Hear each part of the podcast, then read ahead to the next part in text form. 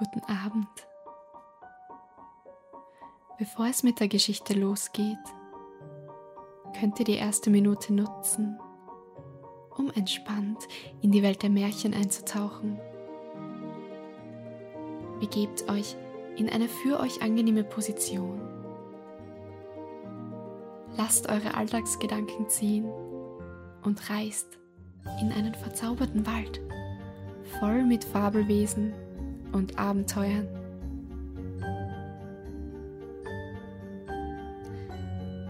Diesmal führt uns eine Sage in die Steiermark, ins schöne Schöckelland, wo ein Schatz versteckt sein soll. Lasst uns reinhören, welche Geschichte uns seit jeher überliefert wurde.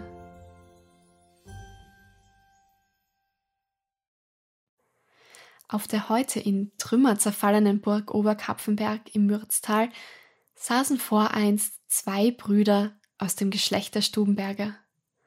Sie waren gar wilde und unbändige Herren, die ein echtes Raubritterleben führten und auch dem benachbarten Ritter manchen harten Strauß lieferten. Da sie auch dem Kloster Abbruch taten, wo sie nur konnten, wurden sie vom Papst in Acht und Bang getan. Sie ließen sich aber dadurch in ihren Streichen nicht behindern und trieben es schließlich so arg, dass die ergrimmten Ritter sich zusammentaten und den beiden Schnapphähnen hart an den Leib rückten. Der aufgebotenen Übermacht aber waren die Stubenberger umso weniger gewachsen, als auch ein Teil ihrer reisigen Knechte von ihnen abgefallen war. Deshalb rafften sie ihre erbeuteten Reichtümer zusammen, verließen die Burg Oberkapfenberg und zogen, von wenigen Getreuten begleitet, in die damals fast unzugänglichen Waldschluchten am Nordfluss des Schöckels, wo sie sich die Festung Stubeck erbauten, deren Ruinen noch heute am Eingang der Rabklamm zu sehen sind.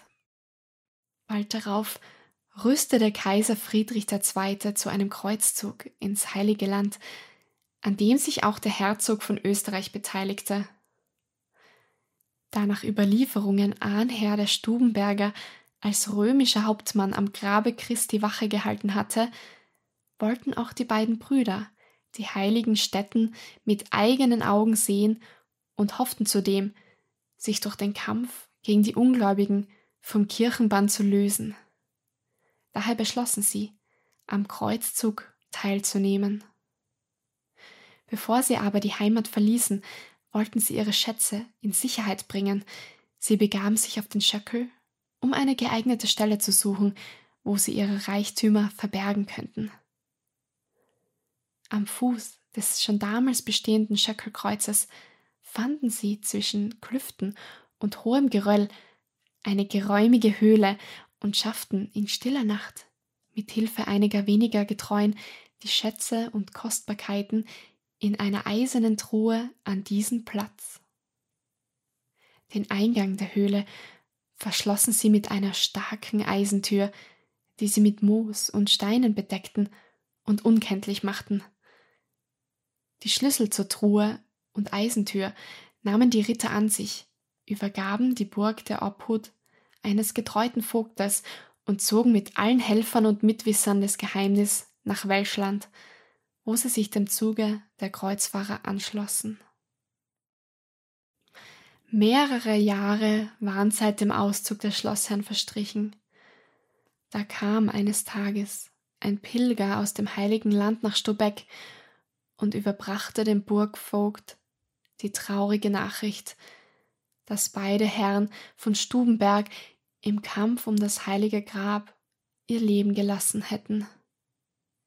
Er selbst habe einem der Brüder die Augen zugedrückt, und dieser habe ihm vor seinem Tode das Geheimnis des verborgenen Schatzes anvertraut und ihm die beiden Schlüssel übergeben, damit der Burgvogt den Schatz den überlebenden Sprossen des Geschlechtes einhändigen könne.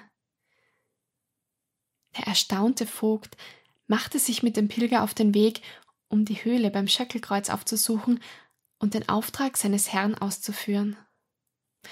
Wochenlang forschten sie eifrig nach der Höhle und dem Schatz, doch alle Mühen waren vergebens, Sie konnten das Versteck nicht finden.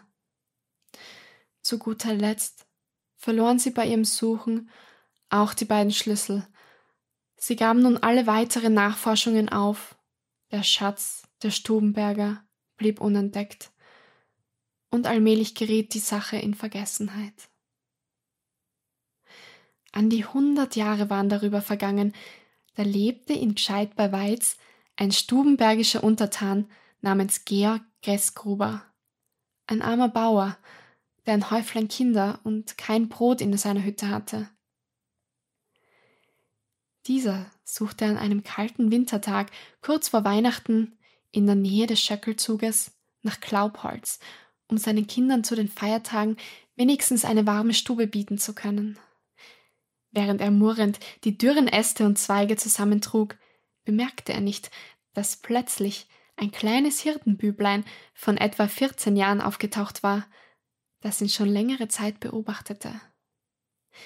Da rief der Junge den Holzsammler an und fragte, Was murrst du da und mühst dich ab? Erschrocken wandte sich der Bauer und erwiderte, als er den Knaben sah, unwirsch. Soll ich nicht ärgerlich sein, wenn mir der Magen knurrt und zu Haus fünf Kinder und Brot warten, während ich nicht weiß, woher ich es nehmen soll? So komm doch mit mir, meinte der Knabe. Das wird dir viel mehr helfen als das mühselige Holz sammeln. Was soll mir das helfen? brummte der Bauer und besah sich den Kleinen näher. Da bemerkte er, dass in der noch herrschenden Dunkelheit die Augen des Knabens wie feurige Kohlen glühten und ein unheimliches Gefühl beschlich ihn. Das Büblein erkannte die aufsteigende Angst des Mannes, fasste ihn bei der Hand und sagte Du brauchst dich nicht zu fürchten, es wird dir kein Leid geschehen. Wenn du mit mir gehst, will ich dir einen Schatz zeigen, der dich unermesslich reich machen soll. Halb war es Neugierde, halb die Überredungskunst des Knabens, die den Bauern schließlich doch bewogen, jenem zu folgen. Sie kamen nach kurzer Zeit zu einem Wacholderstrauch, hinter dem der Bauer zwischen Steinen und Moos eine eiserne Tür erblickte. Der Knabe zog zwei Schlüssel aus der Tasche und forderte seinen Begleiter auf, die Tür damit aufzusperren. Neugierig hatte man, wie ihm geheißen. Knarrend bewegte sich die Tür in den rostigen Angeln und eine Höhle tat sich vor ihm auf, aus der ihm tiefe Dunkelheit entgegengähnte. Da hielt der Knabe plötzlich eine flammende Fackel in den Händen, bei deren flackerndem Schein der Bauer nun schaudernd bemerkte, dass der Knabe ganz schwarz war und seine Augen noch feuriger und unheimlicher glänzten. Zögernd folgte er seinem Führer. Sie betraten nacheinander drei hallenartige Räume. In der ersten und zweiten Halle lag je ein mächtiger Kohlehaufen. Im dritten Raum aber standen sieben große eiserne Truhen, die ein riesiger, schwarzer Hund mit rollenden Augen knarrend bewachte. Jetzt sagte der kohlenschwarze Knabe mit den unheimlich glühenden Augen, die immer größer und größer wurden, zu dem zitternden Bauern Hast du dir alles gut angeschaut? Und als dieser wortlos nickte, fügte er hinzu nun komm mit mir in die zweite Höhle zurück. Hier machte er Halt und befahl ihm Nun stecke dir zwei Hände voll Kohle in die Taschen. Der Mann gehorchte. Hierauf gingen sie wieder ins Freie hinaus, wo der Bauer auf Geheiß des Jungen die Kohle bei Tageslicht beschaute. Da sah er, dass sich die Kohlenstücke in ebenso viel Goldstücke verwandelt hatten nun sprach der Knabe in ernstem Ton Du darfst, solange du lebst, täglich hierher kommen und dir jedes Mal zwei Hände voll Kohle, aber nur von dem Haufen, der im mittleren Gewölbe liegt, mitnehmen. Aber sei verschwiegen und wahre das Geheimnis, sonst wird es dir schlecht ergehen. Und wenn man dich aber einmal zwingen sollte, dein Stillschweigen zu brechen. Dann übergib die beiden Schlüssel mitsamt dem dranhängenden Pergamentstreifen deiner vorgesetzten Obrigkeit. Der Bauer versprach, das Gebot zu halten. Als er die eiserne Tür wieder versperrt und den Schlüssel zu sich gesteckt hatte, war das unheimliche Büblein verschwunden, als hätte es der Erdboden verschlungen. Nahezu anderthalb Jahre genoss der Bauer sein Glück. Täglich stattete er der Schatzhöhle auf dem Schöckel einen Besuch ab, entnahm dem Haufen zwei Hände voll goldener Kohlen und wurde ein wohlhabender Mann, dessen Kinder keine Not mehr zu leiden bräuchten. Er kaufte Äcker, Wiesen und Weingärten, Kisten und Kasten füllten sich mit blinkenden Goldstücken. Aber als ein stattlicher Bauernhof, den er anstelle seiner früheren armseligen Hütte erbaut hatte, seinen Reichtum besonders auffällig machte, begannen sich der Neid und das Misstrauen der Leute mit seinem unerklärlichen Glück zu beschäftigen. Und er kam sogar in den Verdacht eines Zauberers. Schließlich drangen die Gerüchte über den zauberhaften Reichtum des Bauerns auch seinem Grundherrn, Graf Ulrich von Stubenberg, einem Nachfahren der beiden Brüder Stubenberg, zu Ohren.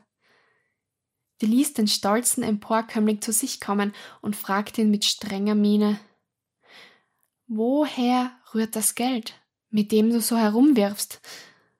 Trotzig, erwiderte der Bauer, gestohlen habe ich es nicht, Woher es stammt, wird mein Geheimnis bleiben. Aber damit ihr als Grundherr euren Teil abbekommt, will ich euch jeden Tag eine Handvoll Gold bringen. Und wirklich erschien der Bauer schon am nächsten Tag mit einem faustgroßen Goldklumpen und legte ihn vor den erstaunten Grafen hin. Da erinnerte sich der Stubenberger der Überlieferung vom verschwundenen Schatz seiner Vorfahren und fuhr den Bauern an, Du hast den Schatz meiner Ahnen gefunden und raubst ihn nun aus. Ich werde dir dein Geheimnis schon entreißen. Georg Gessgruber wurde den Folterknechten überantwortet und musste in der Folterkammer alle Qualen der Tortur erdulden.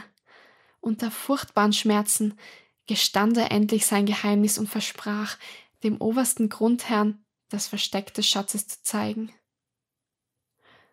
Als er wieder zu gehen imstande war, führte er, noch immer mit wankenden Knien, den Grafen Ulrich den Schöckel hinan zum Wacholderstrauch, wo der Zugang zum Schatz der Stubenberger sein sollte.